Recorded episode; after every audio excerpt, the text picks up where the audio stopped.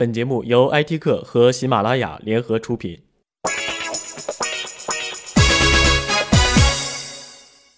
美团亏损和缺钱就跟月经帖一样，哪个月要是看不到呢，还觉得不正常。爆料者好似有一双天眼，能够盯着美团的账户，实时的看到里面的钱进进出出。当然，这并不是关注的重点。美团缺不缺钱，谁知道呢？但补贴这事儿，还真值得说一说。美团的流水是不是烧出来的，我不知道。但有一点可以非常肯定，不论美团外卖还是饿了么、淘点点、百度外卖，都在疯狂的烧钱补贴商家和用户，隐隐约约看到了当年的千团大战。对于商家和用户来说，自然是喜闻乐见的事儿，白给的钱谁谁都乐意。可是，这样白花花的烧钱补贴，真的管用吗？烧钱补贴为的是圈商家和用户。为的是形成垄断地位，将来呢再寻找盈利模式，也就是烧钱博未来。这套模式对电商及很多互联网产品来说，似乎已经是屡试不爽了。但对于外卖 O2O 来说，未必管用。我们从几个方面来看一看啊。一、消费半径受限，商家区域垄断。外卖 O2O 的配送范围一般限定在三千米以内。这里物理局限就决定了商家是占有话语权的，送不送，几公里范围之内送，怎么送，满多少金额才送，这些都是商家说了算，外卖 O2O 根本没有话语权。商家为什么这么牛呢？很简单，这就是区域垄断，在三千米范围内，消费者是喜欢的，可以选择的并不会太多，每个店都有稳定的客源，比如。我经常点的一家饭馆，那家的口味我最爱吃，我就只能选择这一家。我要想吃，哪怕没有外卖 O2O，我也得打电话订菜，人家不送，我还得着急。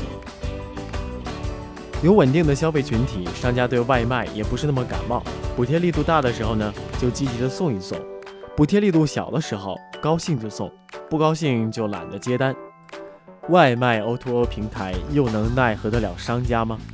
平台无法掌控商家，商家不会依赖平台，这样的补贴就算砸再多，又能带来什么效果呢？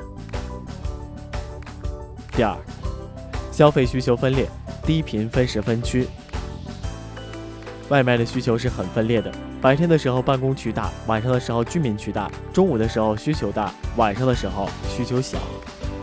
外卖消费的频次本身不会太高，没有哪个人顿顿都是外卖。中午的外卖需求会大于晚上，那么商家如果要满足中午的人群，就必须配备大量的工作人员。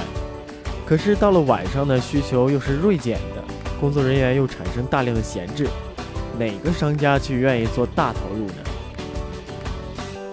除了时间的不同，区域也是不同的。中午是办公区的需求大，晚上。居民区的需求量变大了。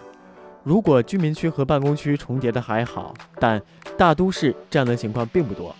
办公区和居民区有一定的距离，白天居民区的订单比较少，到了晚上就要手忙脚乱。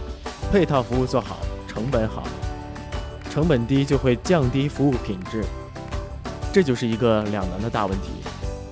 而消费需求的分裂以及分时分区的特点，商家、消费者都不会形成依赖。为什么呢？因为平台不是交易的强纽带，或者说其实呢就是一个信息平台，消费者能找到就行了，商家能够获得展示就 OK。商家和消费者都很现实，今天哪个平台的补贴力度大，我就用哪个；明天另外一个有活动，那就用另外一个。两个都没有的时候，无所谓用哪个，或者呢干脆一个都不用，这就是现实。衣食住行其实都是强需求，但强需求未必能有强关系。商家和消费者之间本身是强关系，平台一插入一脚也无济于事，并不会形成所谓的忠诚度。